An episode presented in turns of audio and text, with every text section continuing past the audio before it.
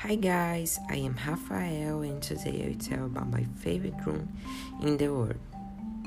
This room is my bedroom. For me, it's so special because I have a lot of good memories with my friends and family there. And always here have a lot of birds singing and it's so beautiful. Normally, I spend 10 hours a day there because I do my homeworks there, play video games, and sleep here. I not share my room with anyone in my family, just when I have a guest here in my house. There I have my bed, one desk with my chair, and a bookshelf with TV.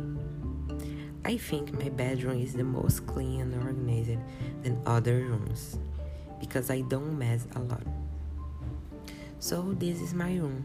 Thank you for listening the podcast. Goodbye.